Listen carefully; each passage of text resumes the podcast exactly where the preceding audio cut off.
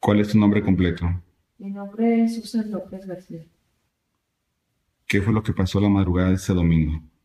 Sí, este, golpearon a mi primo, se agredieron los jugadores del Texas. ¿Tú por qué no quieres dar la cara? Porque me da miedo, porque son unos salvajes. Este, simplemente, si nosotros en ningún momento les faltamos el respeto, en ningún momento los tocamos ni los golpeamos, y simplemente se hizo fácil golpear a mi primo, dejar a una persona ya casi en un estado muy cercano a la muerte, yo que son unas personas que no les importa absolutamente nada, son unos inhumanos. La voz es de Susan López, la prima que acompañaba a Luis Mariscal el 16 de agosto de 2015. En otras palabras, aquella noche de la golpiza. Pero hay que imaginar la escena. En este video, Susan viste un suéter negro de cuello alto y su cabello café y largo cae sobre su hombro derecho. Está sentada de espaldas a la cámara del teléfono con la mirada hacia la pared. Han pasado apenas unas horas de los acontecimientos que cambiaron su vida. Un reportero pregunta. Y ella empieza a contar su historia. Nos platicabas de unas fracturas en el cráneo. Sí, tiene lamentablemente tres fracturas en el cráneo, resultado de las patadas que le dieron. De hecho, este, me tengo que pedir permiso a mí para entubarla en ese, momento que digamos ya mi primo cayó totalmente en terapia intensiva. Las preguntas acerca del caso de Luis Gorosito y Alejandro Molina eran muchas. Los jugadores del Necaxa estaban en prisión y hasta ese momento eran condenados por lo que se sabía.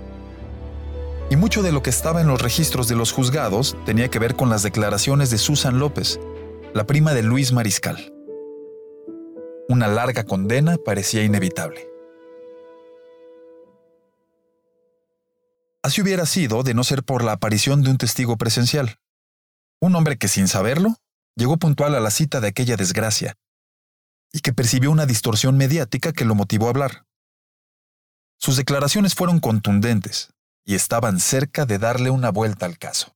Me contacta una de las tías, pero en, en este inter de que me contacta una de las tías, sale un video que se hizo muy viral aquí en Aguascalientes, un portal que se llama Palestra, donde sale la, la, chica a la, a la, que te digo que se cayó, ¿no? Eh, sale la chica de espaldas dando una versión que pues era... Eh, no, no concordaba con lo que yo había visto, ¿no?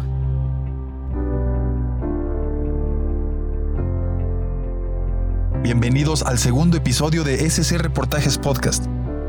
Esta vez, el hombre que sabía demasiado. Soy Tlatuani Carrera, el anfitrión de esta historia.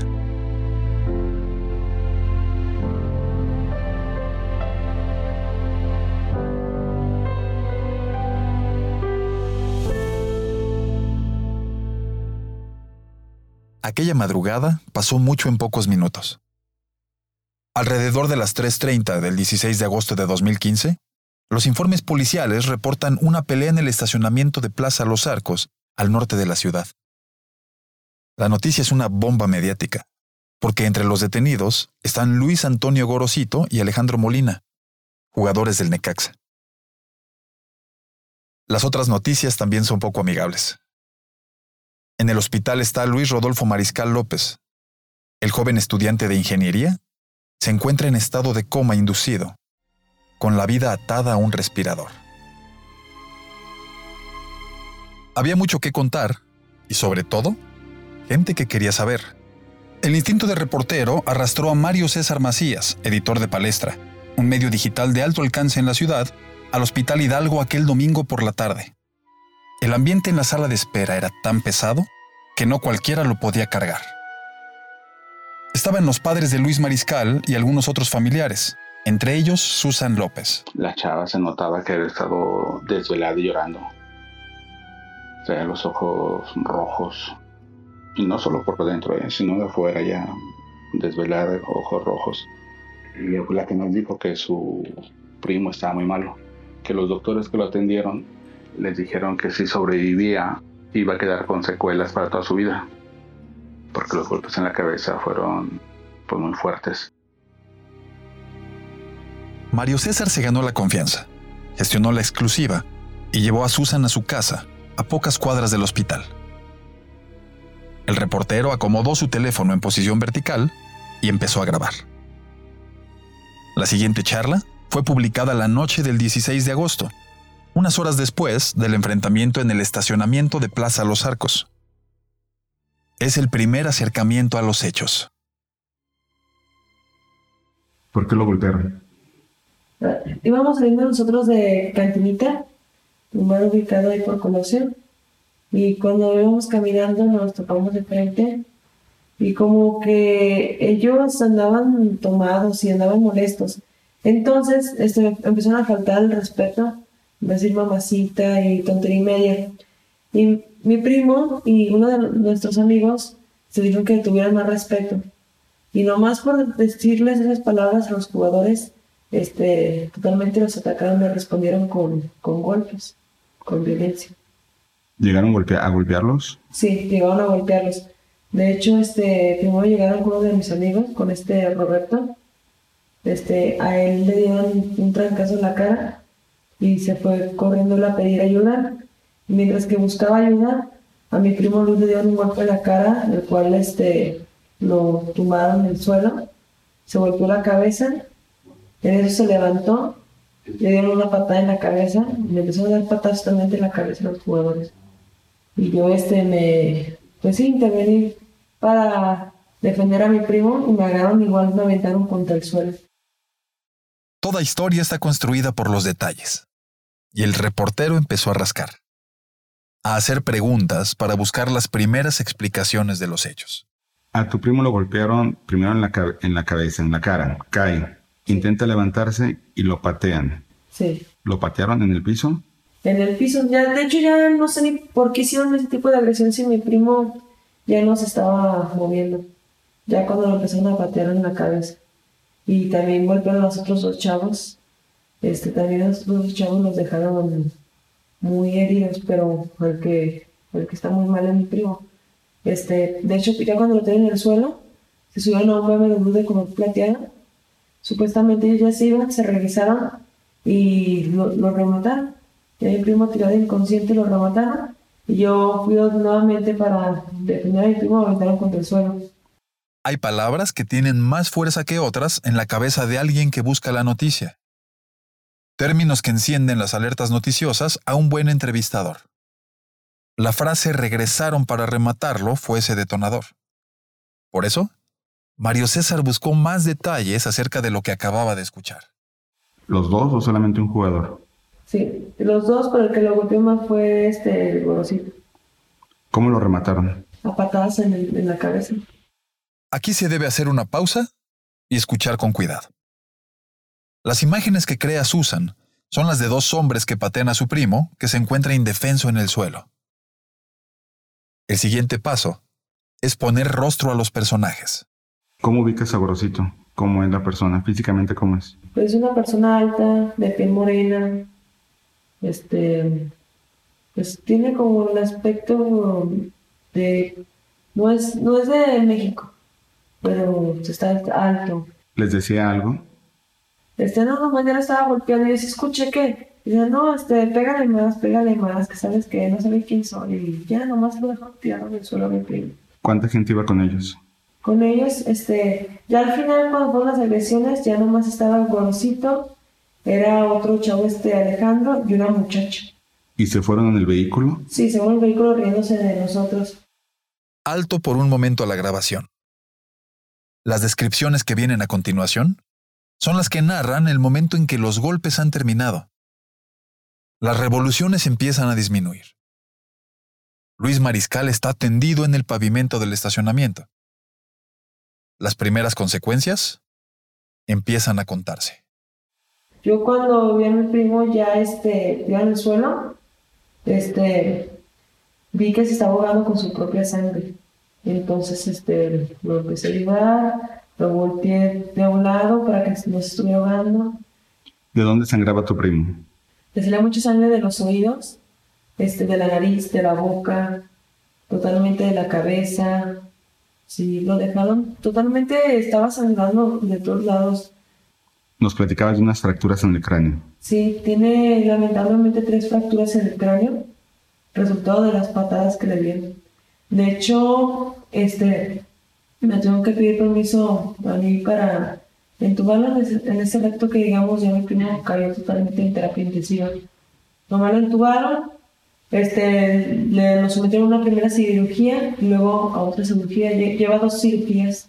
Si llega a sobrevivir, va a tener secuelas de por vida. La brutalidad que describen las palabras de Susan propician el linchamiento público contra los jugadores. ¿Qué le pides a las autoridades estatales? Pues simplemente que se haga justicia, que los traten como cualquier persona y que sí se, les haga una justicia por lo mismo de que pasando.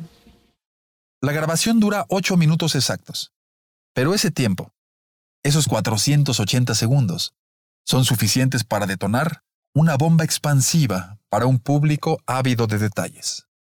Las imágenes que creó con sus dichos remarcaban que los jugadores habían actuado con alevosía. Según su versión, los necaxistas le faltaron al respeto, iniciaron la confrontación, golpearon a Luis Mariscal y a sus acompañantes e iniciaron una segunda riña cuando se bajaron de su auto. Es en ese momento, según la misma descripción de Susan, cuando tiraron a su primo de un golpe y lo patearon en la cabeza mientras estaba indefenso en el piso. Antes de que hubiera un juicio formal, la autoproclamada Ciudad de la Gente Buena había dictado su sentencia. Los futbolistas eran culpables. Ayuntamiento de Aguascalientes, Ciudad de la Gente Buena. Eran las primeras horas del lunes 17 de agosto. Alberto Viveros daba voz al público en su programa. No me cuelgues, voy a leer unos mensajes que me están llegando del auditorio para ver si ayudan a dimensionar el problema a las autoridades que están ocultando información, porque parece que no han entrado a medios de comunicación, no han leído redes, no, no saben del tipo de indignación que provocó esto. Mira, por ejemplo, este mensaje dice José Manuel Torres, Alberto, no te miento, pero lloré escuchando la entrevista a esa joven a la que agredieron a su primo y a ella estos desgraciados. Se requiere un castigo ejemplar. Buen día. Perdón, pero me imaginaba que fuera alguno de mis hijos o de cualquier otro que salen a divertirse y un grupo de alcoholizados y quizás drogados abusan de ellos hasta medio matarlos. Y esos fueron los principales detalles con los que al otro día se dio a conocer la noticia en los medios de todo México. La directiva del club expresó a través de un comunicado que rechaza y lamenta los actos de violencia de estos dos elementos y aseguró estar a la espera de más información para tomar las medidas correspondientes, que no creo que necesiten esperar mucho, tienen que ser separados. Para poner un ejemplo, en ese club y en el resto del fútbol mexicano no se pueden comportar deportistas profesionales de esa manera y punto. Durante siete años, Cruz Soto condujo En la Cancha, un programa que se transmitía de lunes a viernes entre las 2 y las 3 de la tarde. Los lunes habitualmente eran días para comentar los resultados de la jornada futbolera. Eran 60 minutos para encontrar los mejores goles y los héroes del fin de semana. Pero aquella no era una edición común. El encarcelamiento de los jugadores del Necaxa era lo que la gente quería escuchar. Empezamos con la nota. Los hechos tal cual. Señoras y señores, muy buenas tardes. Bienvenidos, gracias por estar con nosotros. No hay nota más importante que esta. Un par de jugadores de Necaxa, Luis Antonio Gorosito y Alejandro Molina, fueron detenidos por parte de autoridades municipales debido a que estuvieron en una gresca. Se manejó al principio, desde mi parte, desde mi punto de vista, como una gresca. Estuvieron metidos en una reyerta, en una gresca, en una riña, donde salió lesionado un joven de 22 años identificado como Luis eh, Mariscal López. Luis Rodolfo Mariscal López. Hasta ahí, los hechos parecían los mismos. Pero en este espacio, se presentó una exclusiva que empezó a cambiar el rumbo de las investigaciones. Ese día en la mañana recibo la llamada del testigo que estuvo ahí en el lugar de los hechos, testigo presencial, y me dijo, Cruz, ¿sabes qué? Lo que está diciendo la prima no es cierto. Yo estuve, yo iba bajando las escaleras, íbamos caminando un amigo y yo, y al frente, como a unos 20 metros, vimos que se estaban agarrando a golpes.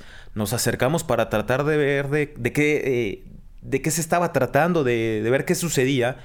Y vimos que era una reyerta, era una, una gresca entre todos, a golpes por todos lados, a todos les tocó. Eso fue lo que en verdad pasó, Cruz. Nunca, nunca lo agarraron a patadas en el suelo. La prima está mintiendo.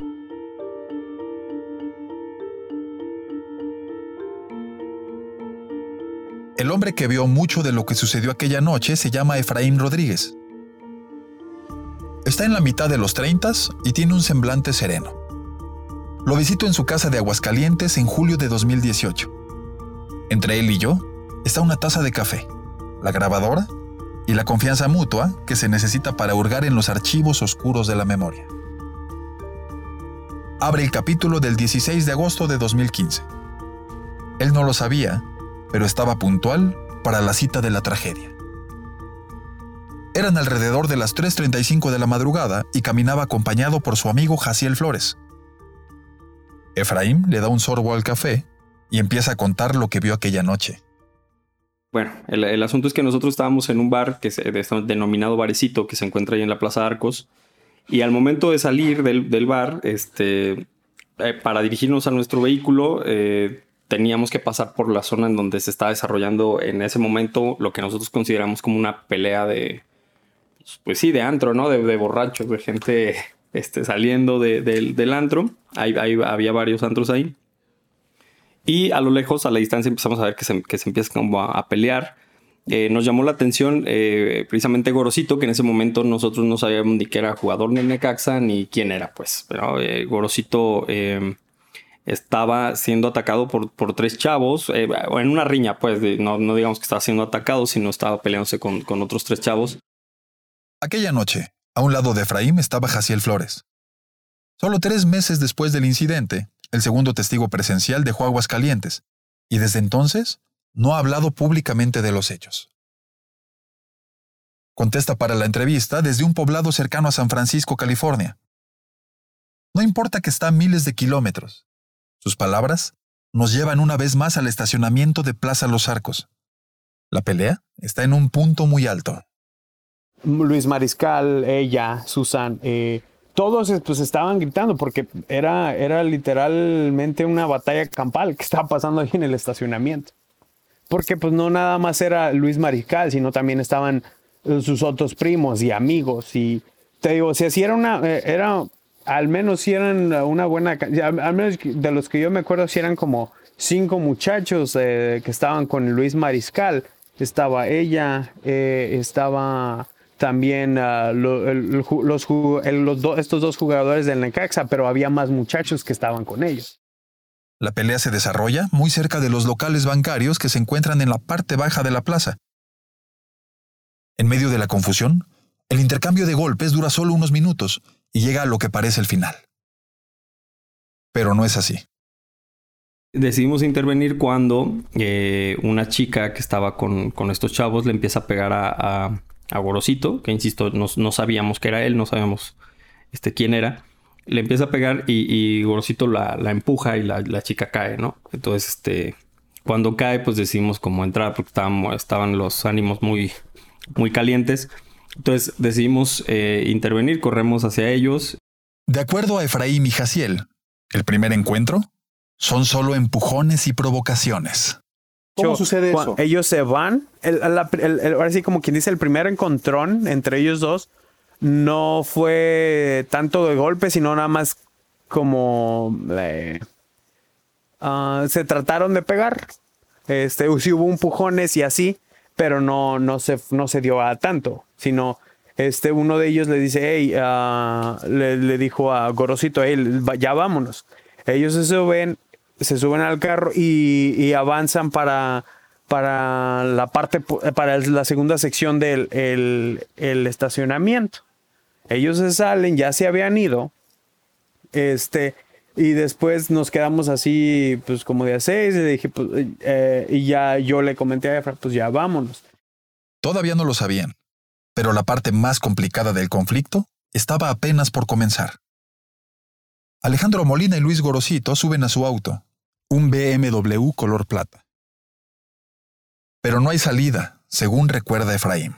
El vehículo se echa en reversa y tiene que volver a pasar por ahí, por donde fue toda la trifulca, para salir del estacionamiento. Entonces ya se iban. El asunto es que la, la, chava, este, la chava que la que tumbaron, que después supimos que era la prima del, chico que, que lamentablemente falleció, este, tratan de, eh, se quita los zapatos, no, recuerdo si se los quita o ya se le habían caído y los avienta al vehículo eh, los avienta a los dos y les empieza a gritar este, insultos pues racistas, ¿no? De pinche negro, me pegaste, no sé qué. Según las declaraciones de Efraín, quien lanzó los zapatos al auto de los jugadores y profirió insultos racistas fue Susan López. El segundo episodio de La Bronca está por comenzar. La voz de Efraín nos mantiene en el lugar de los hechos. Se frenan así, pero en seco, y se bajan ambos, ¿no? Muy molestos. Y empiezan a golpear gente, o sea, la gente que vieron a los mismos que habían visto, se empiezan a golpear cuando le, pegan a, este chico que, que, falleció, que fue el que, el que cayó peor porque era como el más aturdido, no sé si el más borracho, pero sí el más como aturdido. Según la misma narración de Jaciel Flores, fue en ese momento cuando Alejandro Molina se acercó a Luis Mariscal. A Luis Mariscal sí se acercó y le, le conectó un golpe de, directo a, la, lo que fue la, mandíbula. Eh, Luis Mariscal en este momento, cuando, cuando él le conecta ese golpe, que, cae, cae inconsciente y cae así eh, directamente eh, hacia su, su, cabeza, pues se pega en la nuca en el concreto. Fue un golpe cuando yo, es, cuando, cuando yo escuché ese golpe, yo sinceramente yo dije, este muchacho ya lo mató, ¿verdad? Por la manera de cómo, cómo cayó.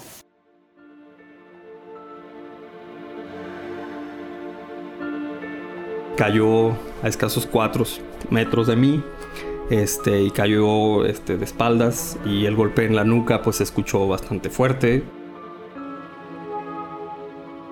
Después del golpe que cambió la vida de todos, Luis Gorosito y Alejandro Molina se van del estacionamiento de Plaza Los Arcos. Entonces solo queda la noche. Bueno, la noche y sus dolores. Queda la oscuridad y sus caminos que muchas veces no se quieren recordar, pero que están ahí.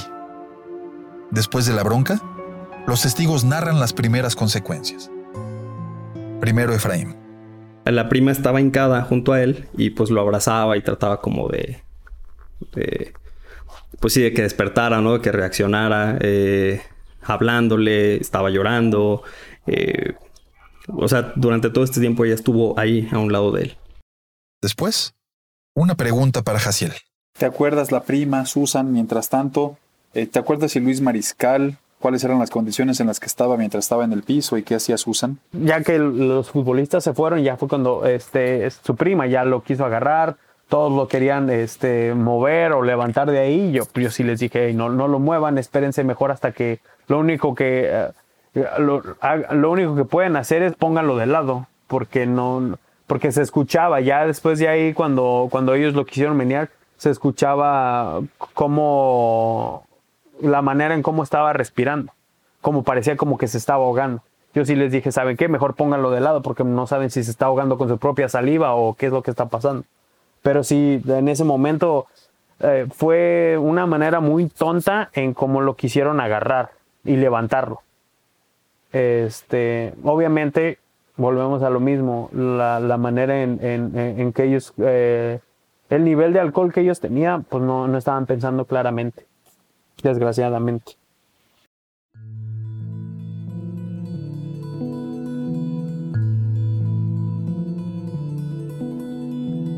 De hecho, creo que la chica se fue en la, en la ambulancia con su primo y los otros dos chavos creo que se fueron en otro carro. A Molina y a Gorosito los agarraron. Cuando nosotros salimos ya los tenían detenidos enfrente de mm, el Colegio Cristóbal Colón, que está ahí a 100 metros. Entonces, este, ya los tenían ahí detenidos y, todo. O sea, ellos los agarraron muy rápido. Sí, mira, ya se habían ido y luego regresaron. De hecho, varios de, los, de los testigos decían, es que regresaron a burlarse, se están burlando. Yo la verdad nunca escuché nada, pero sí vi el vehículo que se paró por la pluma de enfrente, o sea, por el lado de Colosio. Entonces ahí estaban parados, llega la patrulla y le decimos, ahí van, ¿no? O sea, porque todos le dijimos, ahí van los, los responsables. Entonces yo creo que no quisieron huir porque los agarraron ahí rápidamente y porque volvieron, ¿no? No sé por qué volvieron. Seguramente se sacaron también de onda porque el chavo se veía muy mal. O sea, el chavo no, se movía, ¿no? no había nada y estaba sangrando en los oídos. Detengamos por un momento el relato de aquella noche. Fue un momento de pocos, pero los testigos habían visto demasiado. Gorosito y Molina ya estaban detenidos, y la fiscalía buscaba declaraciones para mantenerlos encerrados más tiempo. Las declaraciones de Efraín y Jaciel eran muy importantes para todos, pero en ese momento, principalmente para la familia de Luis Mariscal. Y pues cuando la tía me contacta, le digo, ¿sabe qué? Lo que pasa es que no puedo ser eh, testigo porque mi versión no se parece mucho a la de su sobrina, ¿no? Que también estuvo ahí en el, en el día del momento. ¿Y, ¿Y, qué es lo que te llama la atención de la narración de ella en contra de lo que tú habías visto? Bueno, ella, platica desde tiempo atrás, ¿no? Que Gorosito estaba muy agresivo, que, que Gorosito los golpeó, que Gorosito los, los en el piso los golpeó, que el chico cuando ya estaba inconsciente fue golpeado todavía brutalmente con patadas, decía ella. Es lo que recuerdo. Y, y bueno, en ese tiempo en el que ella dice, pues yo ya estaba ahí y en ningún momento vi que, que lo hubieran pateado, ¿no? O sea, me brincó bastante que la versión fuera tan distinta, ¿no? Fue, eso sobre todo. Efraín y Jaciel acudieron a declarar formalmente esa misma semana. Su narración de los hechos fue un contrapeso que contradijo las versiones iniciales. Pero la jueza Margarita Zapata dictó auto de formal prisión para Gorosito y Molina el 23 de agosto de 2015. Susan López levantó su denuncia ante el Ministerio Público y apareció en el video que se volvió viral, pero nunca se presentó a declarar ante los juzgados, a pesar de que fue requerida en varias ocasiones. El café ya está frío en el fondo de la taza. Estoy cerca de despedirme de Efraín. Ya, nada más para terminar, ¿qué te queda de aquella noche? Eh, al momento que fuimos a, la declaración, pues el chavo estaba decían que estaba como en estado vegetal y pues ver a Molina y a Gorosito ahí tras las rejas y nosotros declarando. Eh, ¿Qué te queda? Pues, pues cómo te cambia la vida en un momento, ¿no? O sea, hay, un, hay una persona fallecida y hay otros dos enfrentando un proceso pues penal fuerte y, pues se les acabó su carrera por una tontería, ¿no? Porque parece que el móvil sí fue que, que chulearon a la chica, ¿no? o sea, vamos, eh, te pone a pensar, ¿no? En, en, los riesgos que hay por cualquier y en cualquier segundo pues se puede cambiar la vida. Me detengo a pensar en esas palabras y cómo un segundo puede cambiar el rumbo de una vida o de varias. Estoy en el estacionamiento de Plaza Los Arcos y mientras camino por las banquetas donde todo sucedió, reparo en que el lugar de los hechos está plenamente vigilado por varias cámaras de las sucursales bancarias. Esas cámaras son otros ojos, unos testigos que cuentan su propia historia de los hechos. El reportero policíaco Juan Luis Díaz nos brinda más detalles. Sí, eh, es que habrá que recordar que pues, son cámaras de seguridad, no, no se trataba de grabar el, el, evento del conflicto como tal. Son ángulos que, cuyo objetivo es vigilar los vehículos estacionados. Uno nunca se hubiera imaginado que aquel estacionamiento se iba a convertir en un campo de, un campo de batalla. El contenido de esos videos se revelará en el próximo episodio de SC Reportajes Podcast.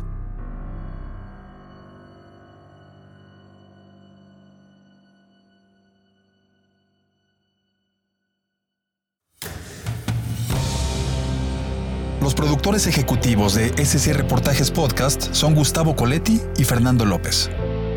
Producido y escrito por Tlatoani Carrera.